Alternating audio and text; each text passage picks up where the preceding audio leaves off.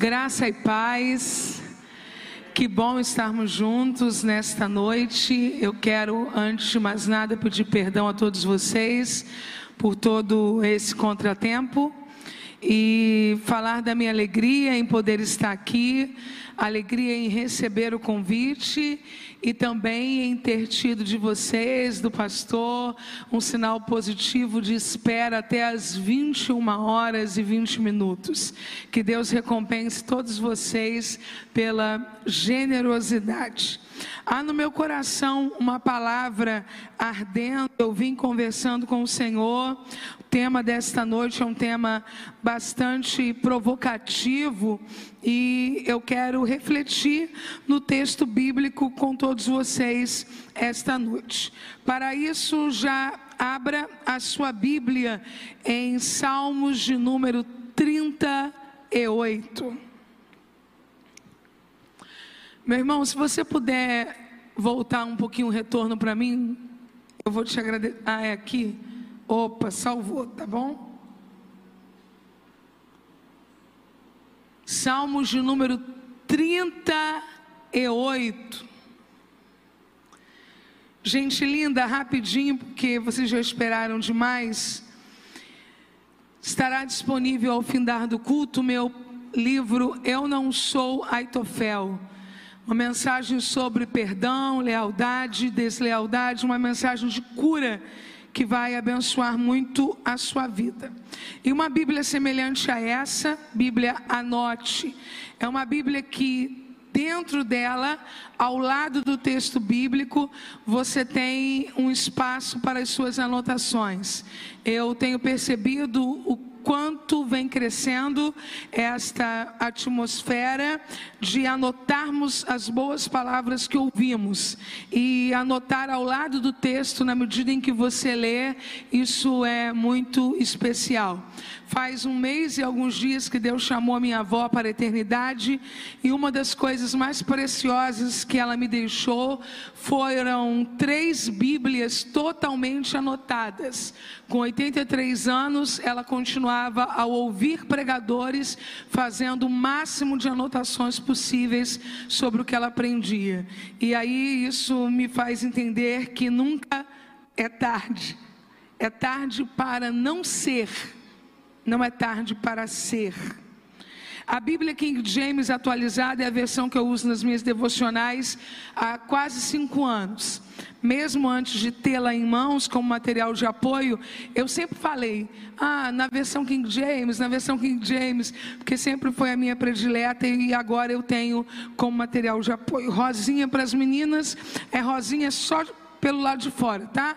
Por dentro é uma espada afiada normal. E azul para os meninos, e a ministra Damares nem me pagou para falar isso, tá bom? Foi do nada assim que eu falei azul e rosa, mas cada um usa a cor que achar conveniente. Pastor, é para o senhor e para sua esposa. Um presente para vocês. Deus abençoe.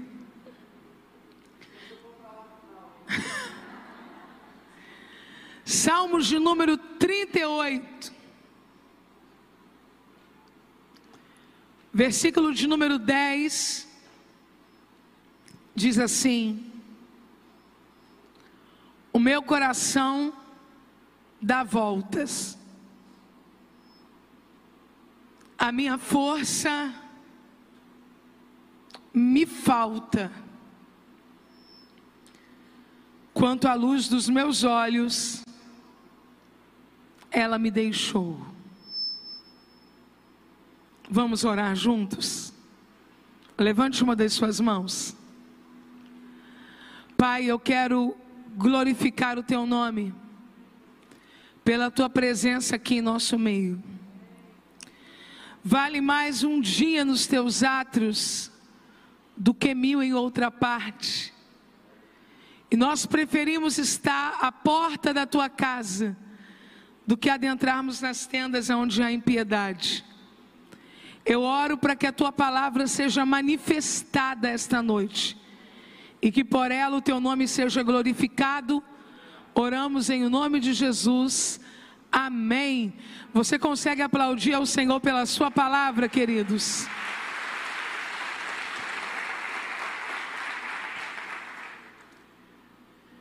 Eu tenho uma predileção pelos salmos da Bíblia, sua linguagem extremamente humana.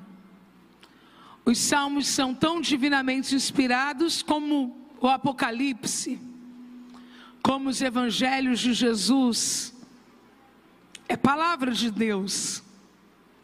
Mas a linguagem é uma expressão humana. É como o homem se sente frente a alguns desafios. É como o homem se sente frente a algumas dores. É como o indivíduo se sente diante das situações que o ameaçam na vida. Quando eu recebi o tema deste encontro de mulheres, permita-se. Eu fui pesquisar um pouquinho sobre a palavra em si. E me fez lembrar das muitas vezes que conversei com mulheres, aconselhei mulheres, recebi inúmeras mensagens de pedidos de ajuda, que no máximo que eu consigo fazer é orar e apresentar ao Senhor, porque é uma demanda impossível de se dar conta. E enquanto falo a vocês, também vou me lembrando de pessoas diversas e não só mulheres, mas adolescentes, pessoas que lutam contra distúrbios na sexualidade. E o que mais ouço destas tantas pessoas que sofrem tantas dores é esta frase que vou dizer agora. Eu não tenho força.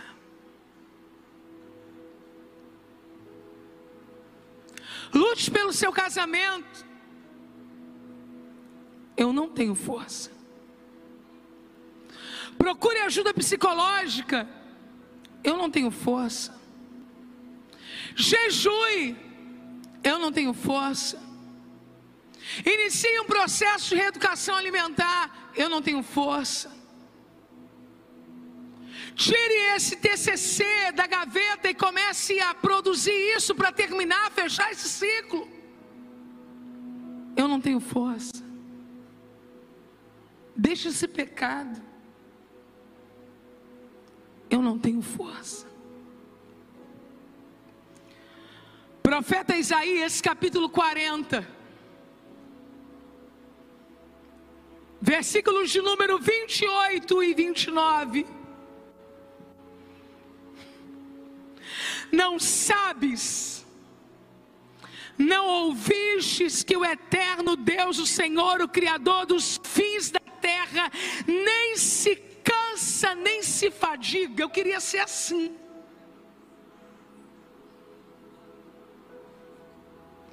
Um Deus incansável só que diferente de Deus, eu quero que você seja muito sincera, aproveitando que as luzes não estão voltadas para vocês. Quem aqui já se sentiu ou se sente extremamente cansado? Maravilhosamente e miseravelmente humanos. O versículo 28 diz: Não sabes, não ouvistes que o eterno Deus, o Senhor, o Criador dos fins da terra, nem se cansa, nem se fadiga, é inescrutável o seu entendimento. Se terminasse aí, nosso problema não teria solução.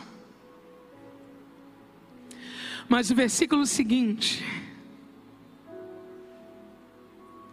dá força alcançado e multiplica as forças ao que não tem nenhum vigor. Eu vou repetir mais uma vez, porque o que eu estou dizendo não é palavra da Helena, e não estou repetindo a palavra de nenhum filósofo, ok? Não estou lendo Spinoza, estou lendo palavra de Deus. Dá força ao cansado e multiplica as forças ao que não tem nenhum vigor. Receba força de Deus esta noite. Receba força de Deus esta noite. Receba força de Deus esta noite.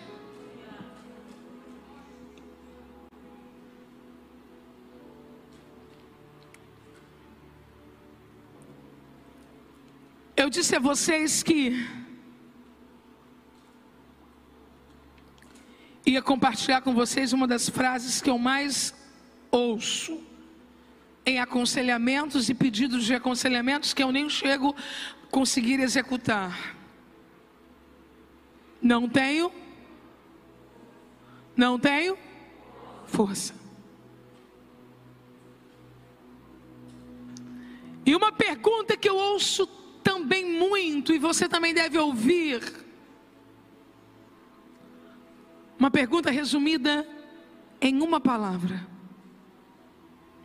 Como? Permita-se. Como? Perdoe. Como? Resista. Como? Acredite. Como? Volte a lutar. Como? Como manter a força?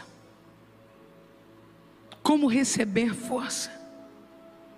Como não esmorecer diante de tantos desafios?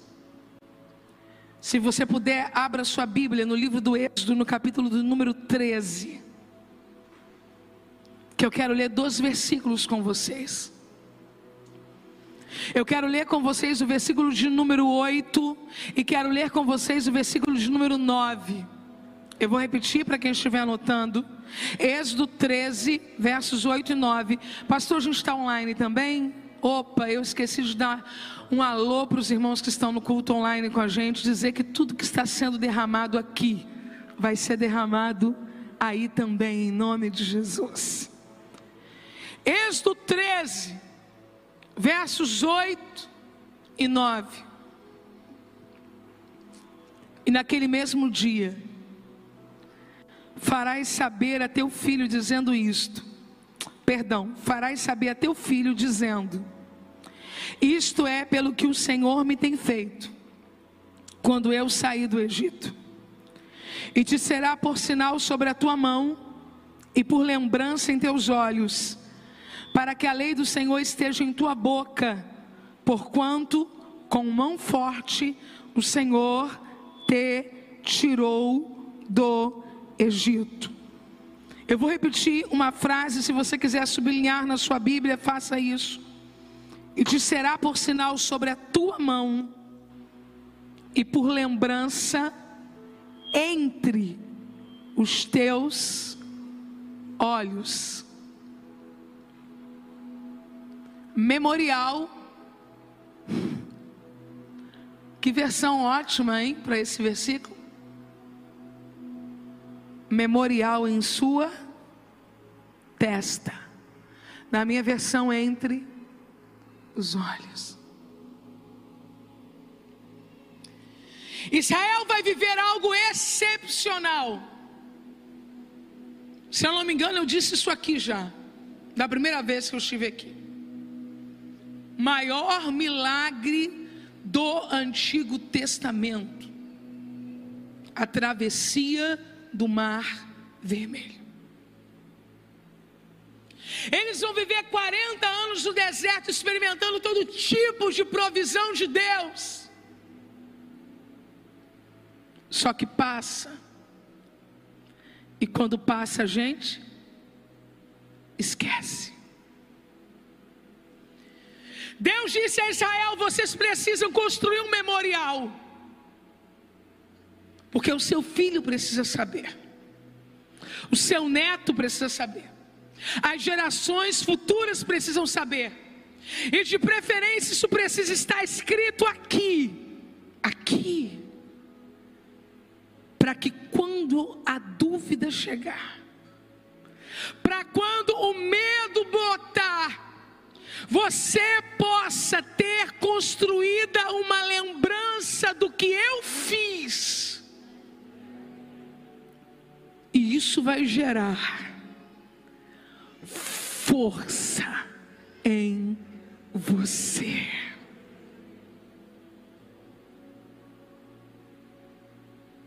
Você tem anotado o que Deus tem feito? Você tem lembrança do que Deus tem feito? Quais pensamentos cercam você o dia todo? O medo do futuro ou as experiências com Deus que você tem no passado? Israel precisa construir alguma coisa que quando ele olhe, ele lembre: foi isso que Deus fez por mim uma vez, e se Deus fez uma vez, Deus pode fazer outra vez. Se tiver alguém anotando, escreva isso que eu estou dizendo agora: se Deus fez uma vez, Deus pode fazer outra vez. Quem aqui tem uma experiência com cura? Quem aqui tem uma experiência com provisão? Quem aqui tem uma experiência com livramento? Por que não vai dar dessa vez?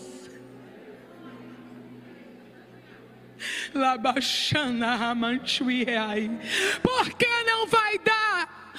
Esta vez, se ele diz: Eu sou o Senhor e não mudo, e por isso vocês não são consumidos.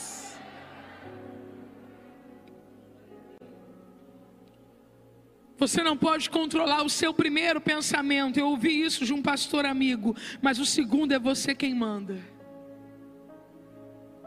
Primeiro é aleatório, né?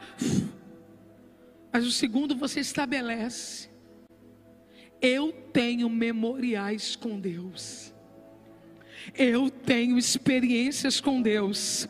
Eu já vi Deus fazer. O Deus da Bíblia não fez só na Bíblia, Ele também está fazendo no livro da minha história. Você sabia que lembrar de um milagre é algo muito poderoso? Eu aprendi com a pastora Bianca Toledo que sempre que um milagre é contado, se estabelece uma atmosfera de milagres e novos milagres acontecem. E não foi só a pastora Bianca Toledo que me ensinou isso, a Bíblia também me ensinou isso. Um dia Geazi estava conversando com o rei, e o rei olhou para Geazi e disse: Geazi, me conta algumas coisas que o profeta Eliseu já fez.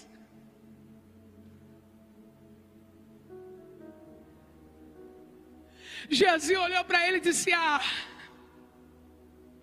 ele ressuscitou o filho de uma mulher, a Sunamita.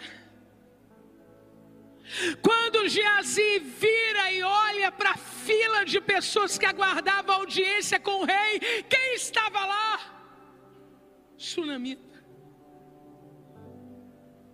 Geazi olhou e disse: Rei, é dela mesma, aquela mulher ali que nós estamos conversando. Calma, não tem coincidência com Deus.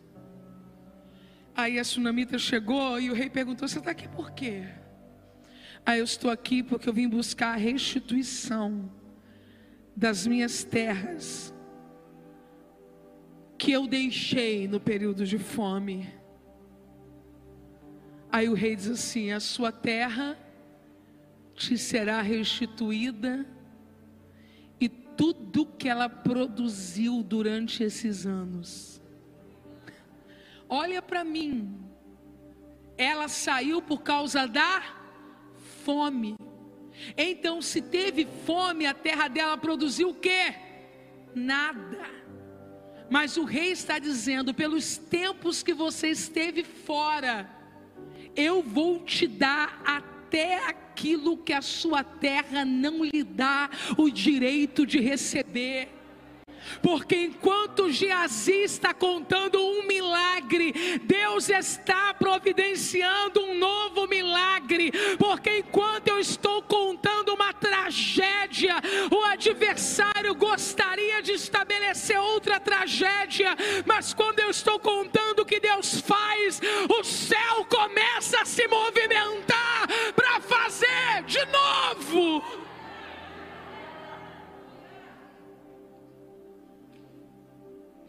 Espalhe o que Deus tem feito na sua vida. Você conhece alguém pelo nome aqui, só vale se for pelo nome. Grita o nome dessa pessoa, aponta para ela e fala: Fulano, espalha o que Deus tem feito na sua vida. Espalha o que Deus tem feito na sua vida. Espalha o que Deus tem feito na sua vida. Não tenha medo de contar o que Deus tem feito na sua vida. Mas é perigoso, não é perigoso. Inveja não bloqueia fluxo de milagre. Mas testemunho desata a atmosfera de milagre sobre a cabeça da gente.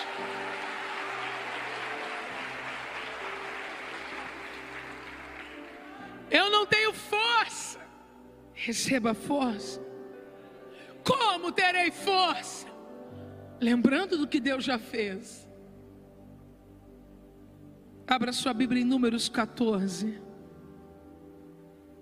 Livro dos Números, versículo 14, capítulo 14, perdão, versículo de número 6.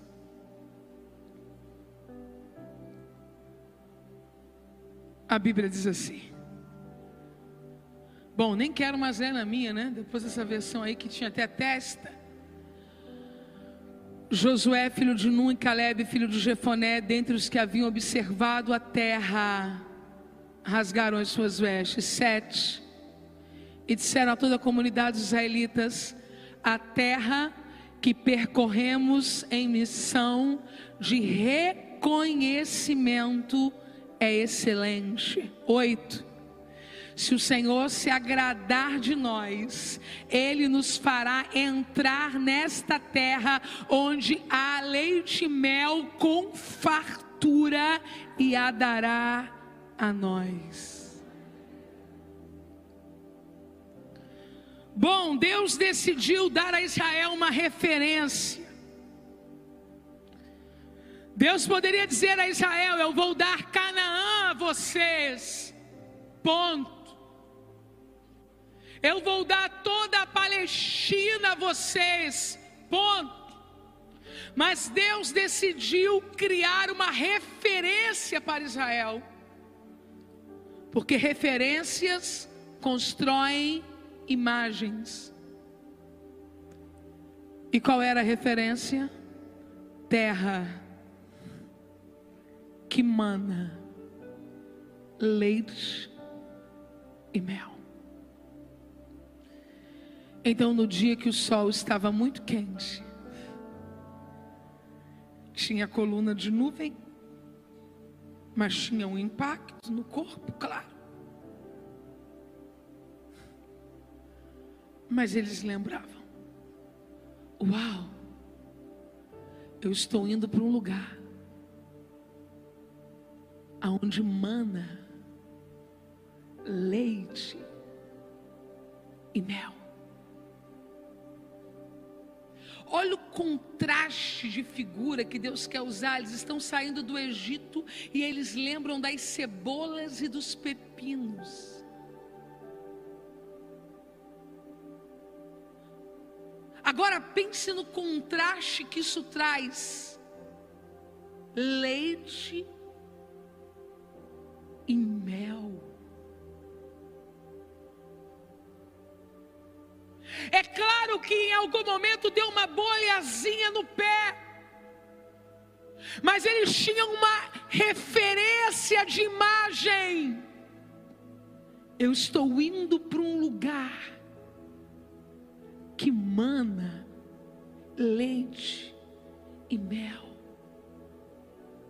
Claro que viver em cabanas com tanta gente, tinha gente ah, inconveniente no grupo. E tem dia que por causa de gente inconveniente, a gente tem vontade de desarmar a cabana da gente, ó. Só que eu tenho uma imagem construída. Eu estou indo para a terra que mana leite e mel. Tá difícil esses 18 anos de casamento. Mira nas bodas de prata. Tá difícil suportar carne nesse processo para o casamento. Mira naquele dia que o seu pastor vai te abençoar no altar e declarar você casada. Tá difícil conciliar trabalho, família, igreja e universidade. Mira no dia da sua colação de grau que você vai levantar o diploma. Tá difícil carregar a cruz. Não é à toa que ele disse: é cidade de ouro. Não é porque ele precisa exibir ouro, é porque ele quer construir uma imagem na minha cabeça a partir de um elemento poderoso que eu conheço para me dizer: não para, Helena, não para, você vai chegar lá.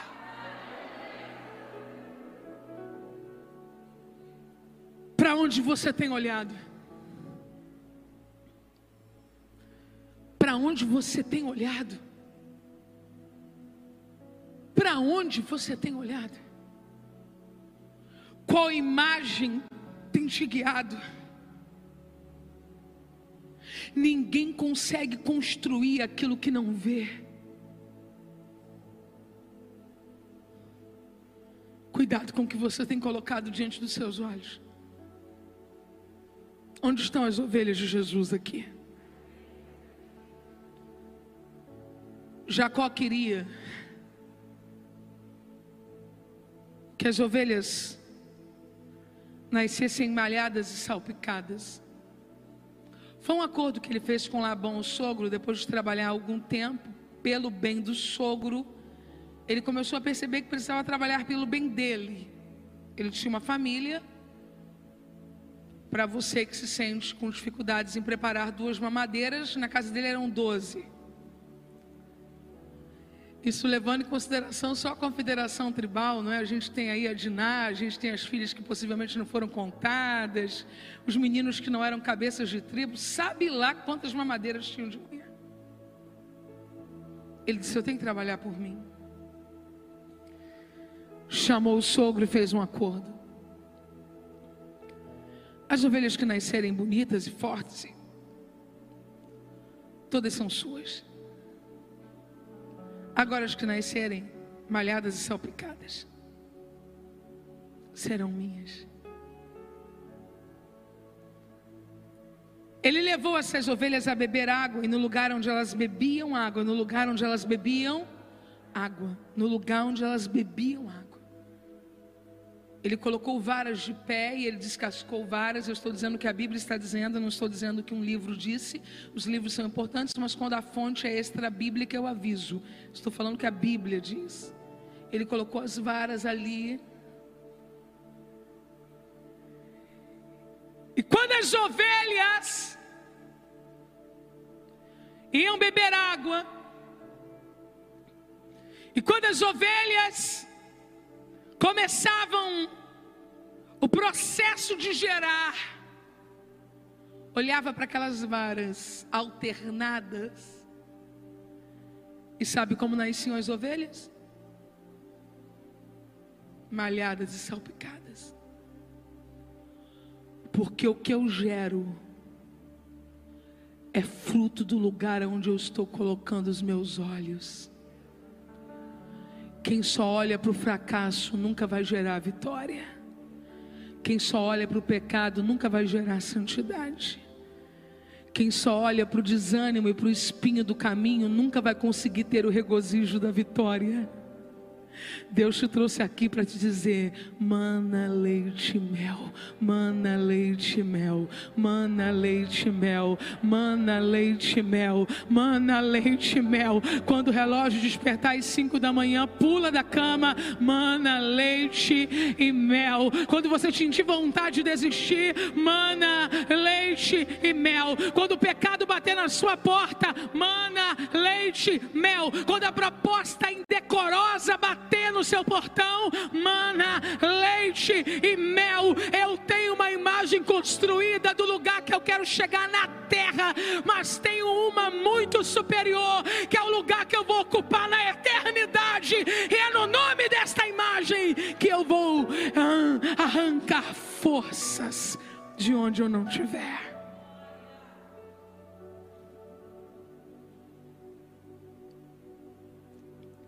Jó, capítulo 19.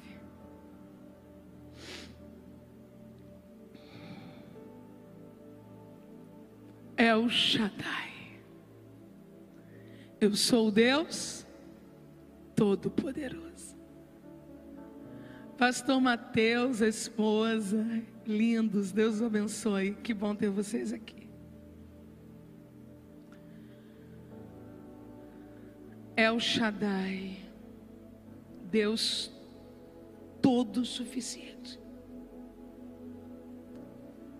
Você sabe qual é o livro da Bíblia onde a expressão El Shaddai mais aparece o nome de Deus relacionado ao Deus Todo-Poderoso?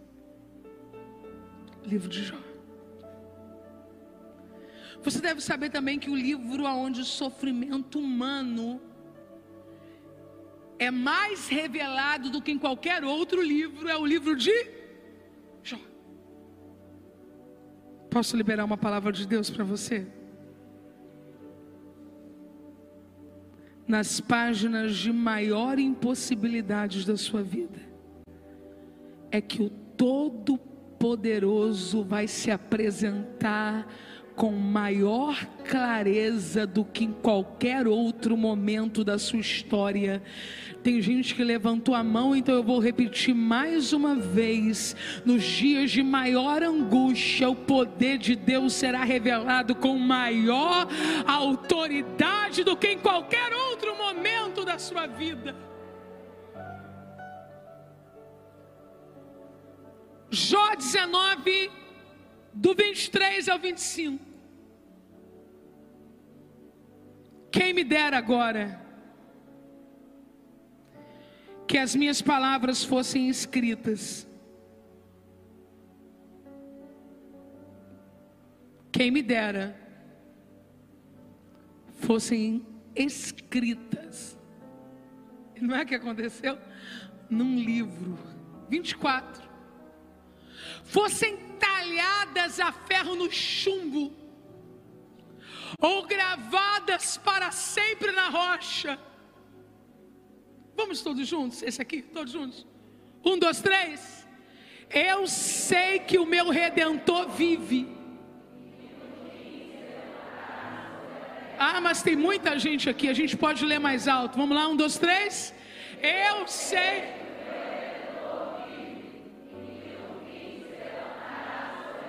Olhe para alguém e diga bem alto a esta pessoa: escreva isso, fale isso, declare isso. O homem mais rico do Oriente perdeu tudo que possuía. Falou bobagens, muitas.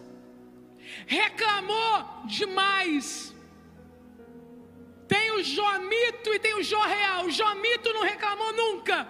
O Jó real só não blasfemou contra Deus, mas reclamou demais. Amaldiçoou até o ventre que o gerou, o dia que ele nasceu. Só que quando chegou a hora dele declarar o que de fato era importante e relevante, com a alma dilacerada, com o luto corroendo por dentro, com o corpo machucado, com a mente acelerada pela pressão dos compromissos que não poderiam ser honrados, porque a miséria havia se estabelecido. Ele disse: Eu queria mesmo era que as minhas palavras pudessem ser colocadas num livro. Eu queria mesmo era talhar na pedra é o que eu vou dizer. Ah, gente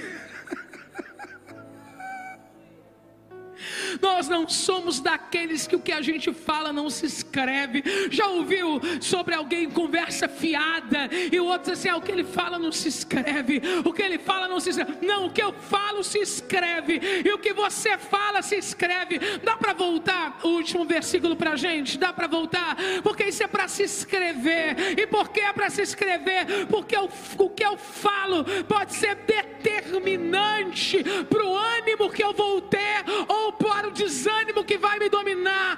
É por isso que mais uma vez a gente vai dizer bem alto no 3: 1, 2, 3.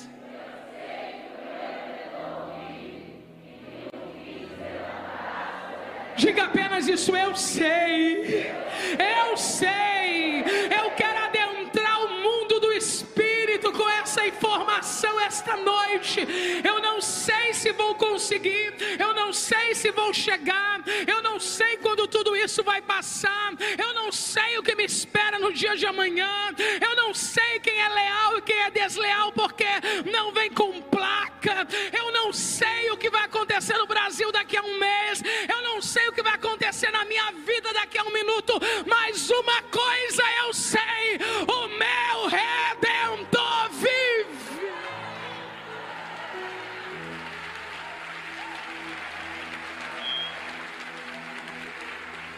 Aponta para alguém que você ama, sem colocar a mão, diga a ele: pode escrever isso, ele vai se levantar em meu favor. Pode escrever isso, ele vai se levantar em meu favor. Pode escrever isso, ele vai se levantar em meu favor. Pode escrever isso, ele vai se levantar em meu favor. Pode escrever isso, ele vai se levantar. Olha, você precisa começar a dizer isso para as pessoas. Escreve aí, Deus vai fazer. Eu não tenho forças. Como? construindo memoriais, construindo lembranças do que Deus já fez, mirando no que você espera, na imagem do lugar que você vai chegar. Eu acho lindo quando o escritor da Epístola aos Hebreus, no capítulo 11, diz assim: pela fé. Moisés recusou ser chamado filho da filha de Faraó. Porque era bonzinho? Porque tinha em vista uma maior recompensa. Como, Helena? Reproduzindo com a minha boca o que eu creio. Já disse, escreve. E tomara que pudesse ser num livro. Não é que foi?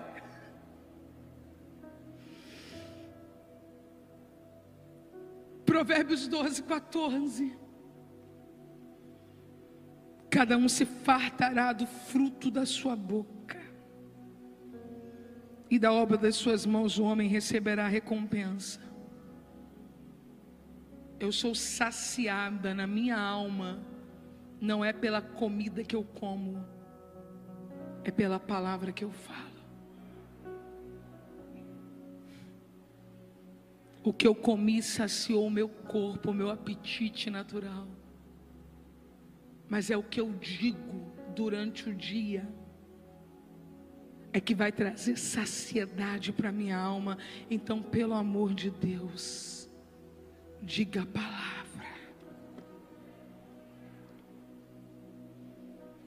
Primeiro livro dos Reis, capítulo de número 18 versículo de número 44.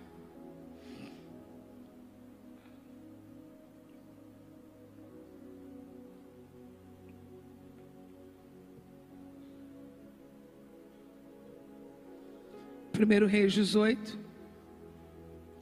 44.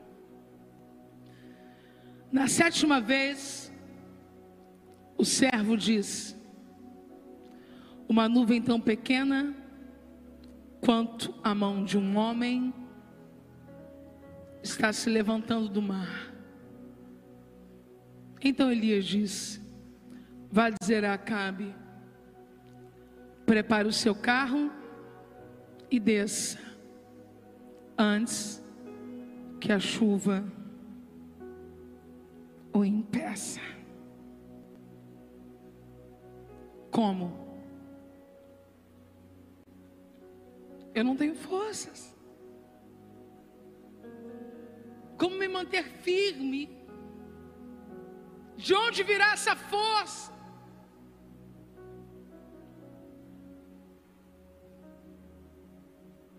Valorize os pequenos sinais de Deus. Só as meninas podem dizer bem alto após mim: valorize os pequenos sinais de Deus. Deus não precisa de coisas grandes para fazer grandes coisas. Não, eu vou repetir. Deus não precisa de coisas grandes para fazer grandes coisas coisas. Deus não precisa de coisas grandes para fazer grandes coisas. Peça a Deus esta noite a bênção do contentamento. Você deveria estar em festa pelo último sinal que Deus te deu, mas como era do tamanho da mão de uma pessoa, você disse o que é isso na imensidão do que eu preciso. Mas Deus está dizendo: celebre o pequeno, porque o pequeno gerará o grande é a semente que gera a árvore. Aleluia! Você é fruto de um embrião, você não nasceu assim. E se eu olho para você e percebo que uma partícula chegou a esta plenitude, eu olho para o sinal de Deus e me animo. Esta partícula vai se tornar plenitude.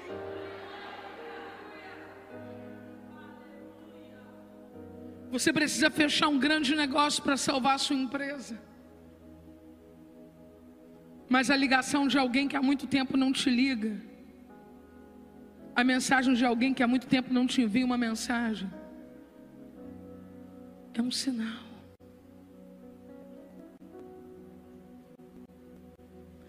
Você precisa de uma cura completa, mas pelo menos uma das suas taxas voltarem ao normal, é um sinal.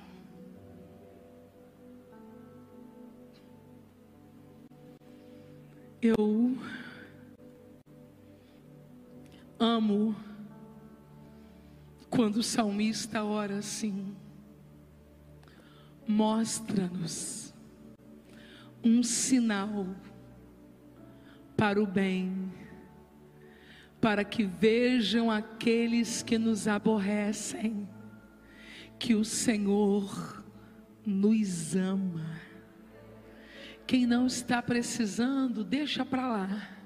Mas quem está precisando, levante uma das mãos comigo e repita a oração do salmista, dizendo: Deus, dá-me um sinal Olha, se prepare para os próximos dias ver um pequeno sinal na sua vida Helena, você está falando isso genericamente? Não, eu estou falando isso profeticamente. Eu só faço declarações desse tipo quando Deus me diz faça, e Deus está me dizendo faça. Quem levantou a mão crendo, não no exercício ah, repetido, porque vai ficar chato se eu não levantar. Mas se você levantou, porque você precisa de um sinal, escreva aí, escreva escreva aí, escreva aí. Deus vai trazer um sinal para o bem, para que vejam aqueles que te aborrecem, que o Senhor te ama. Sinais falam muito mais com quem não entende do que com quem entende. Quem entende discerne sem a presença do sinal. Eu preciso ver o tempo mudar, as nuvens mudarem, para dizer vai chover. Um meteorologista, no uso de um equipamento, não precisa de um sinal visível para prever uma chuva. O sinal nunca é para quem entende profundamente. O sinal nunca é para o especialista. O sinal sempre é para o amador. É por isso que o salmista disse: Mostra-me um sinal para que vejam aqueles que me aborrecem que o Senhor me ama. O salmista está dizendo: Não é para mim e não é por mim, porque eu nunca necessitarei de coisas visíveis para crer naquilo que é invisível. Mas eu sei que o Senhor vai mostrar para quem está em torno de mim, dizendo: Será, será, será. José não precisa de uma túnica colorida para saber que ele é o mais amado da casa. A túnica não é uma mensagem para ele, a túnica é uma mensagem para os dez irmãos mais velhos. É depois da túnica que eles não aguentam mais José. Sinais não me provam nada, porque se Deus não fizer nada, Ele vai continuar sendo Deus na minha vida. Mas os sinais é para quem está em minha volta dizer: é Deus. Valorize os pequenos sinais.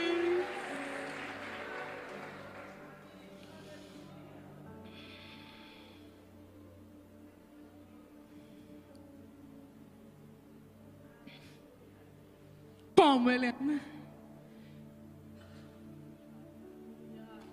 Eu não tenho força.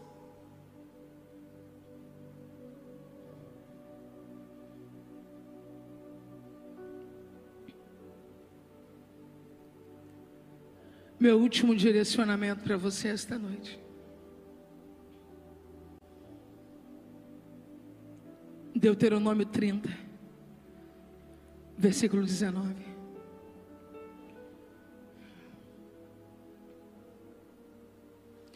os céus e a terra. Tomo hoje como testemunhas contra vocês. De que coloquei diante de vocês a vida e a morte a bênção e a maldição. Agora, escolham a vida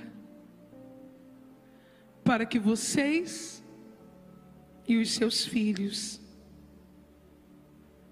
vivam. Diga bem alto: escolhe, pois, a vida. Meu último direcionamento para quem está dizendo: não tenho força. Como? Aos que estão anotando. Permita-se viver. Permita-se viver. Eu não disse sobreviver. Sobreviver é um momento. Sobrevivi à depressão, sobrevivi à dor, sobrevivi ao luto, sobrevivi ao câncer. Viver é uma escolha. Permitir Verbo transitivo direto e bitransitivo. Dar liberdade, poder, licença para consentir, conceder, dar lugar, possibilitar. Todos os significados, os sinônimos são poderosos. Se fosse permitir, não seria tão desafiador. Porque dar liberdade ao outro é fácil. Conferir poder a alguém não é difícil. Consentir, vocês pais consentem todos os dias em tantas coisas. Conceder, quem ama faz com naturalidade. Dar lugar só depende de generosidade. Possibilitar ser um facilitador da vida de alguém, para muitos aqui é missão de vida. Mas quem escolheu o tema para esse nosso encontro foi ousado demais.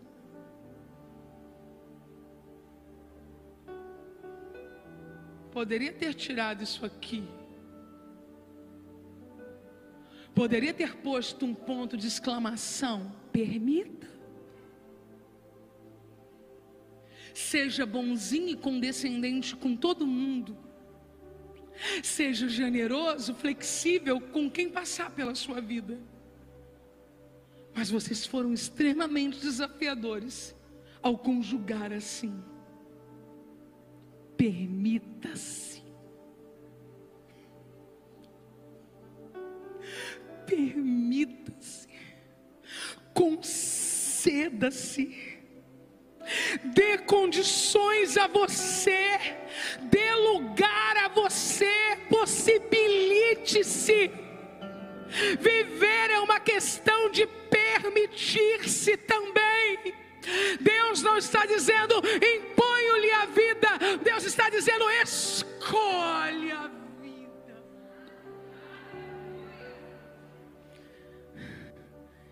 Escolher viver é escolher obedecer. Escolher viver é escolher sorrir. Escolher viver é escolher perdoar. Escolher viver é escolher amar. Permita-se. Na história da vida se deu uma nova chance. Permita-se. Eu termino com sanção. e o seu grito final. Morra eu com os filisteus. A gente faz isso tantas vezes. Eu morro, mas eu não desisto desse casamento. Ou ainda, ele vai ficar comigo até eu morrer.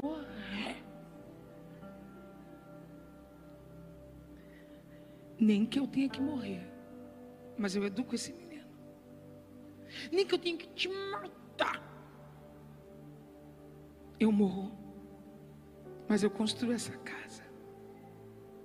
Eu morro, mas eu cumpro a minha palavra. Por que Sansão orou assim?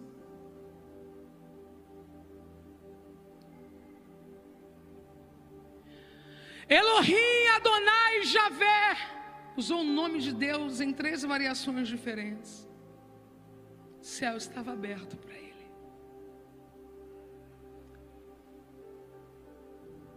Elohim Adonai Javé, morra eu com os filisteus. Por que ele orou assim?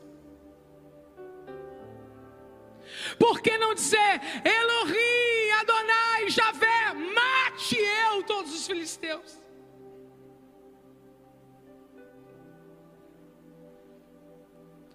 Última frase. Para eu desligar o meu smartphone. Pare de morrer onde Deus quer que você viva.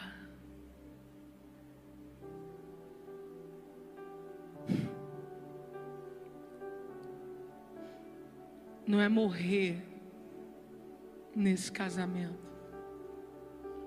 Não é morrer por causa desse ministério, desse chamado. Não é morrer para educar uma criança ou para corrigir um jovem. Não é morrer para ver alguém restaurado não é morrer para construir uma casa, é viver para viver tudo que Deus já prometeu e eu não abro mão. Se levante do seu lugar. Permita-se viver.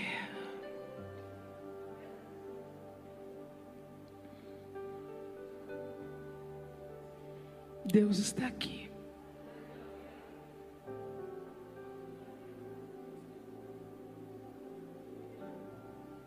Deus está aqui. Deus está aqui.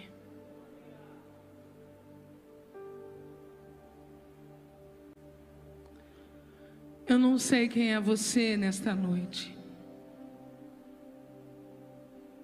Se você está entre os que dizem, não tenho força.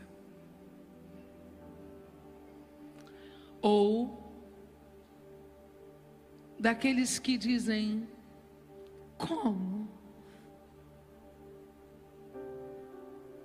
Ou por fim, alguém totalmente equivocado, que pensa que é morrendo, se esgotando, que você vai vencer.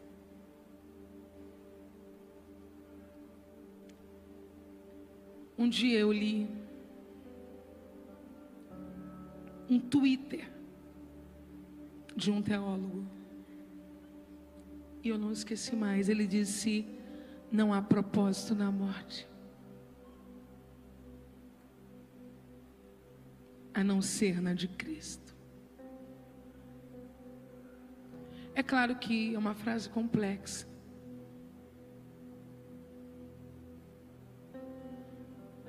Mas dentro da construção que ele vinha caminhando, que era a partir de uma tragédia que tinha matado algumas pessoas. O que ele estava querendo dizer é que não é preciso que a gente morra fisicamente, extinção da vida humana, ok? Para que coisas boas aconteçam. Tem alguém que já fez isso por mim. Esse lugar de herói já está ocupado. O cordeiro que foi morto antes da fundação do mundo, para que coisas boas aconteçam. O perdão dos meus pecados, a salvação da minha alma, a certeza inequívoca que eu tenho da vida eterna e uma vida abundante enquanto Ele aqui não me chamar não se mate através do suicídio e não se mate através do entregar da vida. Porque a melhor maneira de honrar a morte de Jesus é vivendo abundantemente. Pastor, eu estou vendo os lugares demarcados, suponho que são os lugares que podem ser ocupados, não são muitos, mas são alguns. E para o convite que eu vou fazer agora, é capaz até de sobrar. Mas eu preciso fazer. Eu vou orar por todos, agradecendo a Deus por esta palavra e por esta noite. Mas eu quero orar por um grupo específico. Eu sei que este culto está sendo filmado, exibido, que nós teremos lindas fotos deste culto, mas você pode ficar em paz que essas pessoas que vierem aqui agora, elas não serão fotografadas. Porque às vezes a pessoa não vem por isso. Não, ninguém quer olhar para você agora. Mas Deus ministra a minha alma que esta última proposta permita-se viver. Fala diretamente com pessoas que chegaram aqui com um sentimento de desistência da vida. E é só por elas que eu quero orar agora. Saia do seu lugar. Porque viver é escolha. escolher viver.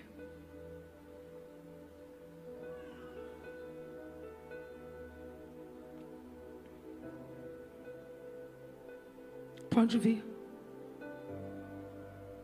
Pode vir. Pode vir. Pode vir.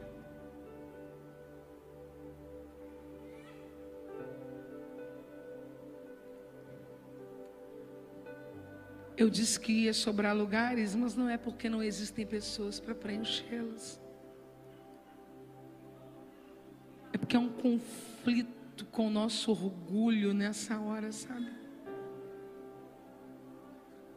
Há um conflito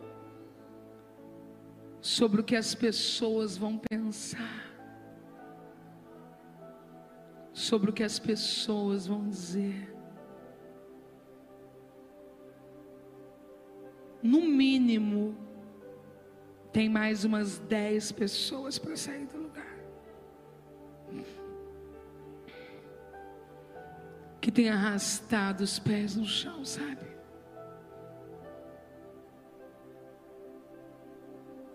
Que vivem pedindo para Jesus voltar.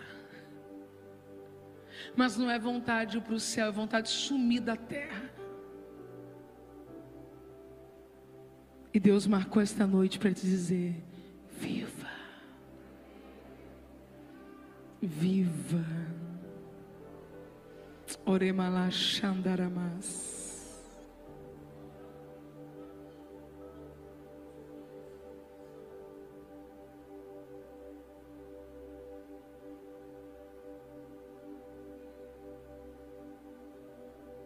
Tem mais, hein? Espírito Santo,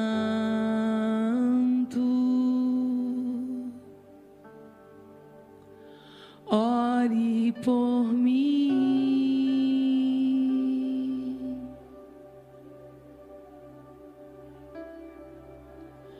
Leve para Deus tudo aquilo que eu preciso. Tem mais. Espírito Santo. Tem mais. Use as palavras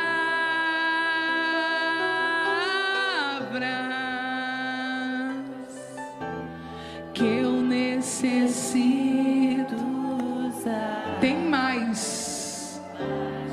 Ó, oh, tente mexer os seus pés você está livre para caminhar, você pode vir.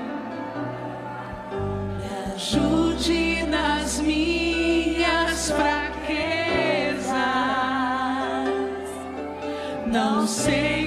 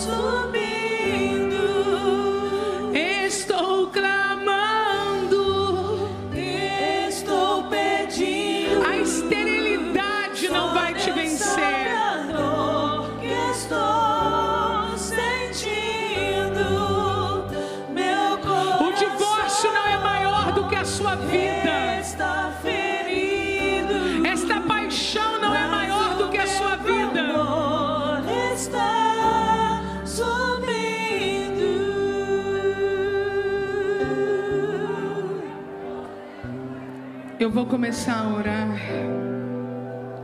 E enquanto eu estiver orando, ainda vai haver tempo para você ocupar os três primeiros lugares que tem aqui na minha direita e os quatro lugares que tem aqui na minha esquerda, você que está aí no meio das pessoas e ainda não veio, pensando no que vão pensar, mas você que precisa se permitir escolher a vida e lutar por você mesmo e dar lugar a você mesmo na história da sua vida. Deus quer te sarar aqui esta noite, mas a escolha é sua. Escolhe, pois, a vida.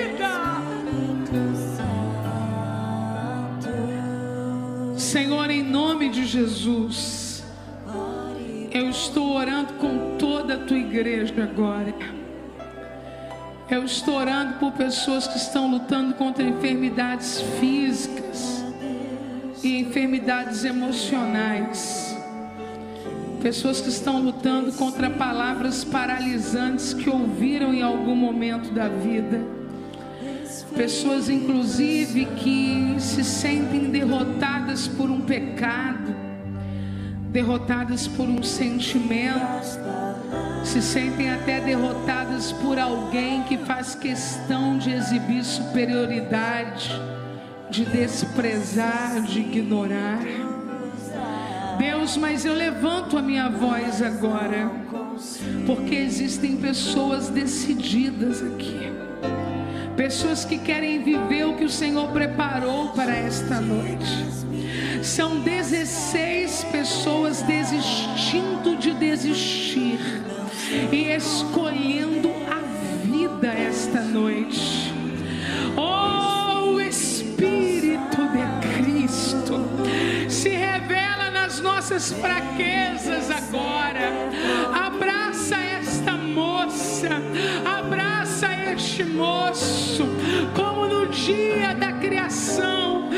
Senhor soprou na, nas narinas do homem e fez dele alma vivente,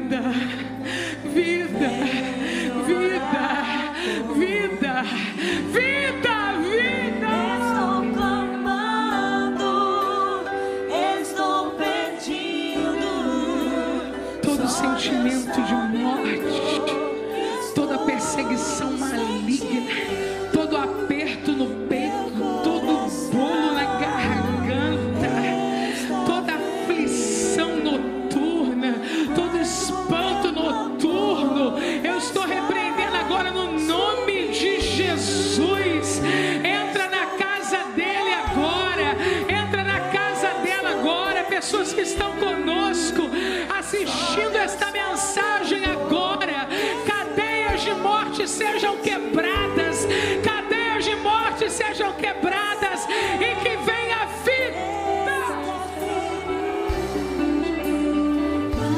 Que o nome do Senhor seja glorificado. Eu oro por toda esta igreja esta noite, para que da fraqueza eles tirem forças porque o Senhor dá força àquele que não tem mais nenhum vigor. Eu oro crendo no nome de Jesus. Amém e amém. Se você pode, aplauda Jesus acima da tua cabeça, lá em cima.